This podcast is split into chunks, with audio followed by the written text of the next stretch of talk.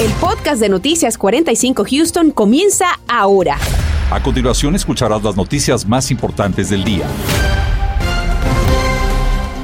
Bienvenidos y mucha atención. En las próximas horas tendremos cambios significativos en el tiempo. Se aproxima un fuerte descenso en las temperaturas. Además, las lluvias dicen presentes a esta hora en algunos sectores. Vamos con nuestro meteorólogo Antonio Ortiz del equipo de vigilantes del tiempo. Antonio, ¿qué tienes en el radar? Bastante dividida la región, de hecho hacia el sur de la Interestatal 10 todo muy tranquilo, pero hacia el norte de la Interestatal 10 es donde tenemos esa actividad de lluvia. Algunas tormentas se han formado sobre lo que es el condado de Waller, como también sobre el condado de Montgomery. Y lo que vemos a esta hora de la tarde es esta precisa tormenta que se encuentra sobre esa región, dejando descargas eléctricas y que va a continuar moviéndose hacia lo que es el condado de Montgomery. Así que si usted vive sobre la zona de Conroe, probablemente pudiera haber esa actividad de lluvia en los próximos minutos. También el condado de Liberty también recibe actividad de lluvia bastante fuerte, también afectando lo que es la carretera 90 hacia lo que es el este, así que tenga muchísima precaución si va a tomar la carretera en los próximos minutos. Otra zona que se encuentra con actividad de lluvia es muy cercano a la ciudad de, de Waller, precisamente la 290 se encuentra con bastante actividad de lluvia, yo creo que la visibilidad pudiera ser cero sobre esa región por esa cortina de lluvia que continúa afectando esa zona. Pero vea, vigilancia por tormenta severa va a continuar con nosotros hasta las 7 de la noche. ¿Qué quiere decir esto? Bueno, que las condiciones están favorables para el desarrollo de estas tormentas que pudieran tener ese carácter severo, vientos superando las 58 millas por hora, granizo de más de una pulgada en diámetro y algún tornado aislado pudiera surgir de esas tormentas según se vaya moviendo el frente frío en la región. Pero vea, los modelos siguen notando ese, esa lluvia hacia la porción del norte y luego estaría con nosotros afectando la porción del centro de Houston para eso entre las 8 y 9 de la noche, el frente afectando la zona costera entre 10, 11 y ya a las 12 de la noche debe salir completamente de la región, no sin antes dejar obviamente la actividad de lluvia y luego de eso un descenso en las temperaturas. Pero ¿a cuánto va a descender ese mercurio? La información más adelante. Gracias, Anthony. Precisamente como ya nos advirtió nuestro equipo de vigilantes del tiempo, se vienen condiciones bastante frías y debemos tomar medidas en casa. Claudia Ramos nos presenta esta tarde los consejos para que nuestros hogares estén seguros. Y ante el pronóstico del descenso en las temperaturas que se anticipa en los próximos días, nosotros llegamos hasta esta tienda para hablar con un experto de algo que desde luego preocupa a dueños de residencias y estas son las tuberías y es por eso que ellos mencionan que hay algunas herramientas que quizá usted debería considerar tener en casa, como sería esta insolación para las mismas tuberías y también no se olvide de los grifos o las llaves y también existe insolación para ella. Ellos nos explicaron esta tarde cómo debería utilizar estos artículos. Escuchemos. Y nomás pones el tubería eh, adentro de la, uh, de la insulation. ¿Ok? Y tienes que ponerlo adentro si estás afuera. Las tuberías están afuera. Tienes que poner esto. Si las temperaturas bajan más bajo de 30 degrees, 30 to 32 degrees. ¿Ok? Entonces, la llave también. Tienes que poner insulation también para la llave, tienes que ponerlo con el, pared para que no se entra el frío. Porque si bajan, you know, va a craquear y entonces vas a tener muchos problemas con el, con el agua. Y este experto le recomienda además no olvidarse de su sistema de irrigación y sus plantas, algo que también puede resultar dañado cuando bajan estas temperaturas, pero por supuesto todo esto también si usted tiene un presupuesto le debería costar entre 15 a 20 dólares. Más recomendaciones sobre cómo proteger las tuberías y también sus plantas la encuentra visitando nuestra página de univision45.com. Claudia Ramos, Noticias, Univision 45. En este momento puede sacar la cámara de su celular y con la cámara precisamente apuntar a nuestro código QR, el que vemos en pantalla. Allí lo llevará directamente a nuestra página de internet donde hemos preparado un artículo con los consejos necesarios para afrontar el cambio en temperatura. Recuerde, solo debe apuntar con la cámara de su teléfono y luego hacer clic en el enlace. Ahora, millones de personas en el país han logrado pedir sus pruebas gratis de coronavirus, pero a un solo día de que se habilitara la página ya se reportan problemas técnicos. Daniel Tucho habló con residentes y les preguntó si han tenido inconvenientes pidiendo sus pruebas y además nos explica qué hacer en caso de no tener acceso a Internet. ¿Sabe por qué sabe por qué están No, no sé, no, no sé. Mensajes como este de que el servicio postal no puede validar tu dirección es lo que algunas personas se han topado a la hora de realizar su pedido de las cuatro pruebas gratuitas de coronavirus que empezó a mandar el gobierno del presidente Biden. La señora Flor fue una de ellas porque dice no sabe usar bien la página. No lo hago, claro, no lo hago. Eso es muy bueno lo que andan haciendo ustedes. Con su celular en mano decidimos ayudarla y la guiamos paso a paso para que ella y su esposo reciban estas pruebas covidtest.gov. Lo ponemos primero en español y ahí dice ordene pruebas caseras gratuitas. Ahora vamos a poner su nombre y su dirección. Ahí yo no sé, yo no sé ponerlo. A ver, mira, yo le ayudo. Ponga usted ahí realizar mi pedido. Ahora sí, ya está el pedido. Muy bien. Hay que asegurarse que todo lo que pongamos es correcto. Este, correcto, sí, así es. Claro que sí, ya tiene ahí su orden de su confirmación. Muy bien. Flor García le va a llegar entonces de 7 a 12 días muy su prueba. Muy bien, muchas gracias. ¿Qué le pediría a las autoridades para que personas como ustedes que han tenido problemas en hacer este pedido lo puedan hacer de una manera más fácil? Porque si yo no hubiera venido, usted no hubiera podido hacer el, Tienen que buscar ayuda para mandar a pedir tu pedido a ella, porque es bien importante. Tienen que, que ver quiénes ayude, pues, ¿me entiendes? Si yo no he podido, usted me ayudó y ahí está el pedido. Precisamente para ayudar a personas como la señora Flor, la Casa Blanca informó que van a habilitar una línea telefónica para que las personas que tengan limitado acceso a Internet o tengan problemas para navegar puedan también pedir estas pruebas de manera gratuita, aunque esa información y los detalles no los han dado a conocer aún. En un comunicado, la Oficina Postal del país dijo que fue muy bajo el porcentaje de personas que han tenido problemas, aunque no precisaron la cifra. Agregaron que si encuentras algún inconveniente, llames al 1-800-ASK-USPS o hagas un reclamo en su portal web. Las pruebas empezarán a distribuirse a fines de enero y las primeras en ser despachadas irán a direcciones en zonas vulnerables o de poco acceso a pruebas. Daniel Tucho, Noticias, Univisión 45. Mientras tanto, el número de hospitalizaciones de pacientes pediátricos continúa en aumento. Hoy David Herrera habló con el doctor de la unidad de pacientes de COVID del Hospital de Texas Children y con padres de familia que llevan a sus hijos a una escuela con altos índices de cargas virales de la variante Omicron. La variante Omicron aún continúa siendo la que más pacientes pediátricos ha enviado al hospital. We've exceeded 80 uh, pediatric inpatients who are COVID positive. El doctor Jim Bersalovic, encargado de la unidad COVID del Hospital Texas Children, dijo que el número de pacientes hospitalizados llegó a más de 80 esta semana siendo que durante el pico de la ola de contagios con la variante Delta solo llegó a 65. What percentage of the patients are not vaccinated? More than 75% of children. El 75% de los menores de 5 a 11 años en Houston y área metropolitana aún no están vacunados. Aunque posiblemente ya se alcanzó el pico de hospitalizaciones, Omicron ha sido comparada con el sarampión por su alto nivel de transmisibilidad. Las pruebas de agua residuales realizadas por el Departamento de Salud de Houston han sido el primer indicador de la presencia del virus en Houston. Y para conocer más de la carga viral que se encuentra en el entorno de muchas de las escuelas en el Distrito Escolar de Houston, visité este sitio de internet donde se publican las pruebas realizadas en las aguas residuales. Aquí podemos ver, por ejemplo, en la escuela Brookline, le damos clic y nos aparece que aquí eh, por dos semanas consecutivas han estado con una alta carga viral por la variante Omicron.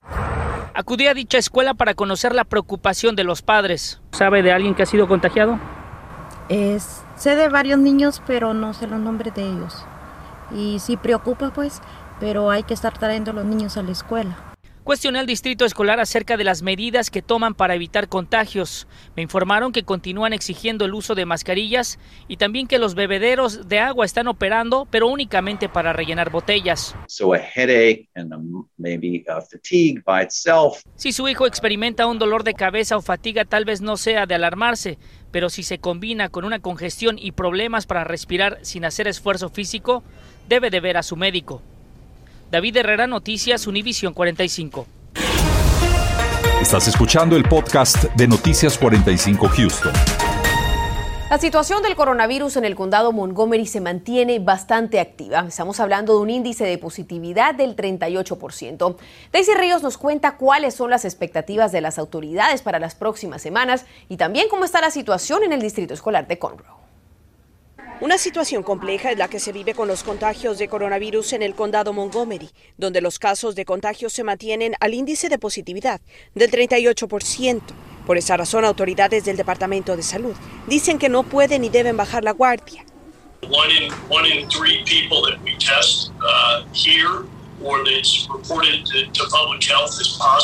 Estamos hablando de que prácticamente uno de cada tres residentes del condado Montgomery está positivo al virus. Sigue siendo una cifra elevada. El doctor nos dice también que la situación en los hospitales y la capacidad que tienen de atender a la gente enferma con síntomas más graves de COVID persiste.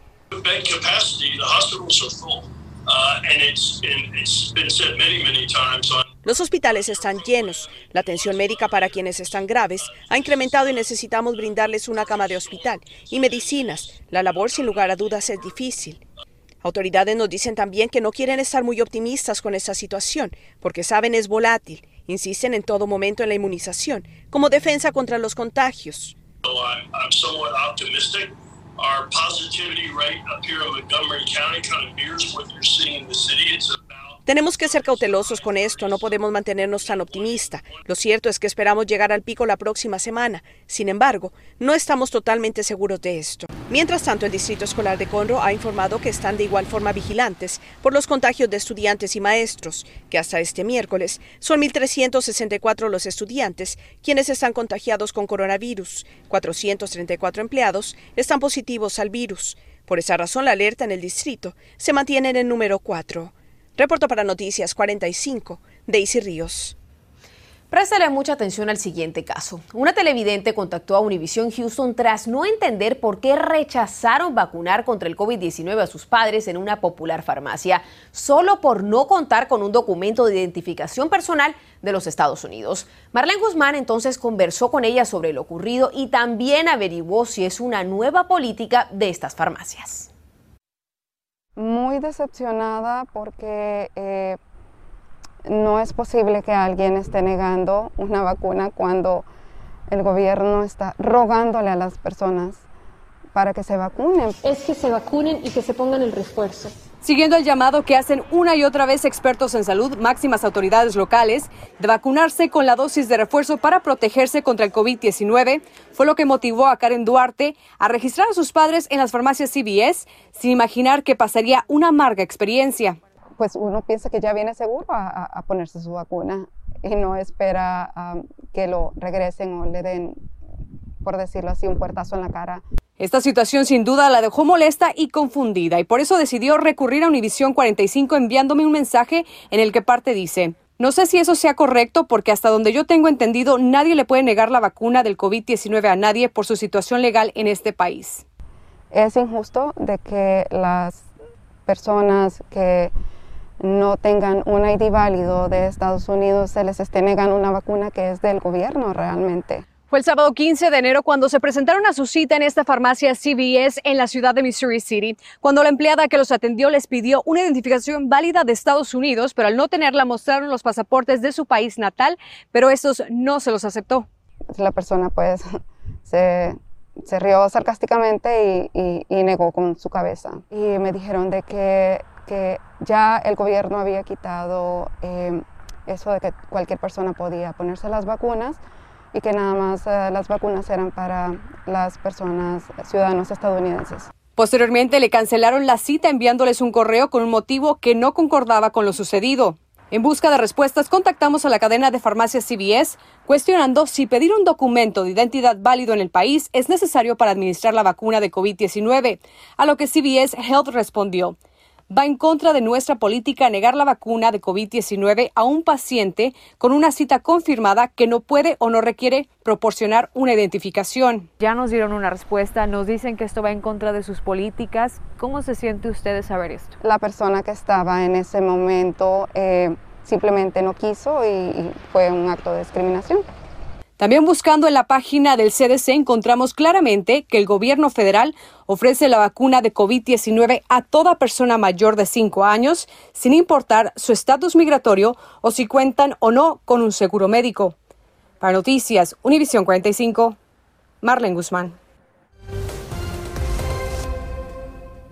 Y cuando de cambios drásticos se trata, Houston no nos deja de sorprender. ¿Por qué les digo esto? Vean esto, la temperatura hoy tuvo récord hacia el sur de Houston, 82 en cuanto a la temperatura, así que se mantuvo muy por encima del promedio. Tal vez algunos salieron en cortos y también esas playeras, pero mañana no me salga así. Va a tener que vestirse con ese atuendo de invierno favorito de usted, porque vea, bien temprano en la mañana, para eso de las 6, 8 de la mañana, pudiera estar sintiéndose en 39 grados y todo esto por las bajas temperaturas, pero también el viento que estará soplando muy fuerte y todo esto por el paso de este frente frío que ya está a la vuelta de la esquina. Está hacia el norte de Houston y poco a poco en las próximas horas llegará a Houston. Así que planifiquemos juntos el día de jueves, bien temprano en la mañana. Es probablemente que la temperatura esté registrándose en los mercurios 42, pero sintiéndose menos por el fuerte viento. A eso del mediodía 43 y de ahí en adelante la temperatura continuará en descenso. Y algo notable es que tendremos un cielo completamente nublado mañana y tal vez a eso de las 4 y 8 de la noche pudiéramos tener algo de lluvia aislada y se lo muestro en estos modelos. Vea que el frente pasa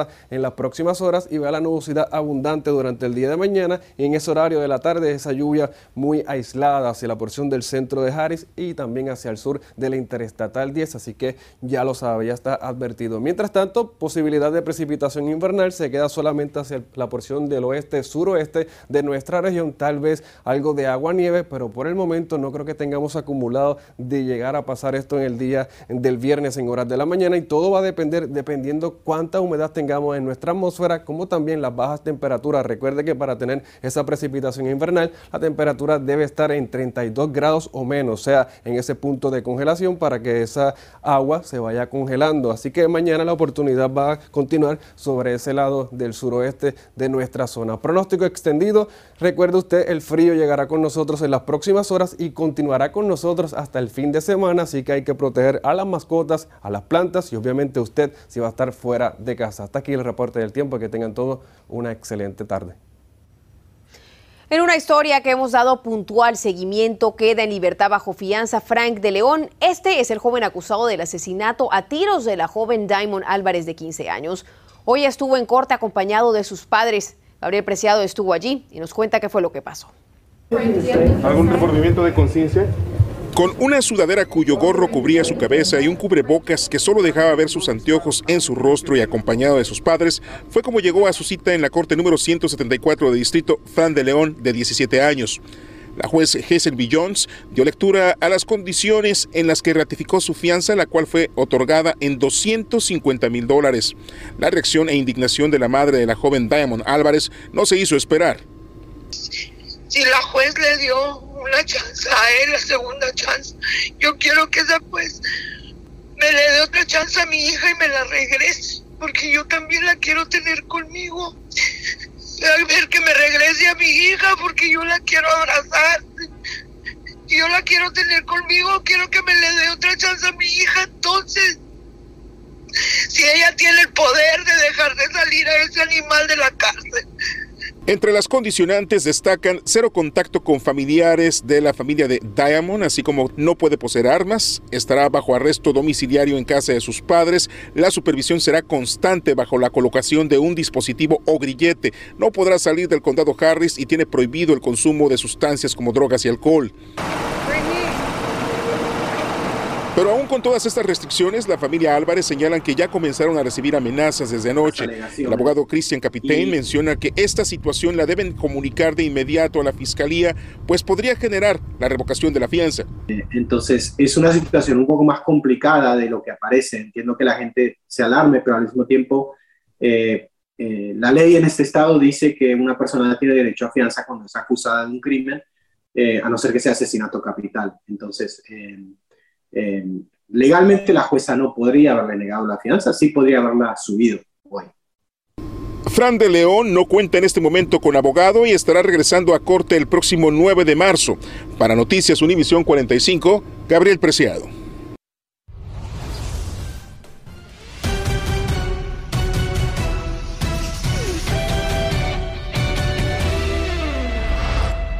Feliz tarde de miércoles 19 de enero. Les saluda César Procel del programa Encanchados por TUDN 93.3 FM con el calendario deportivo. En el baloncesto regresa la acción de la NBA. Los Rockets de Houston enfrentarán al Jazz de Utah a las 8 de la noche. En el fútbol mexicano correspondiente a la jornada 1 se jugará el partido pendiente entre León y el actual campeón, el Atlas, a las 9 de la noche. Autoridades de FEMA nos explican sobre los costos que tendría el seguro de inundaciones dependiendo de la zona donde vive aquí en Houston. Además, tras una decisión del concilio, ya será obligatorio el microchip en las mascotas aquí en el condado Harris. Le decimos a partir de cuándo será requerido esta noche. Y a esta hora de la tarde todo muy tranquilo hacia el sur de la ciudad de Houston. No se encuentra nada de actividad de lluvia, pero hacia el norte, sobre el condado de Montgomery, es donde cae la lluvia por el momento, de hecho, moderada y con descargas eléctricas. Así que tormentas se siguen registrando sobre Montgomery, Willis y también sobre el condado, o más bien sobre la ciudad de Conroe. Va a continuar su desplazamiento hacia el noreste y llegará a esos a las 6 y 18 hacia Cold Spring, así que pudieron ver afectados la carretera, pero también con descargas eléctricas por las tormentas. Marcela. Paraguas en mano y después ese abrigo porque lo que se viene es bastante frío. Gracias por habernos acompañado. Nos vemos esta noche en la edición nocturna. Gracias por escuchar el podcast de Noticias 45 Houston. Puedes descubrir otros podcasts de Univision en la aplicación de Euforia o en univision.com diagonal podcast.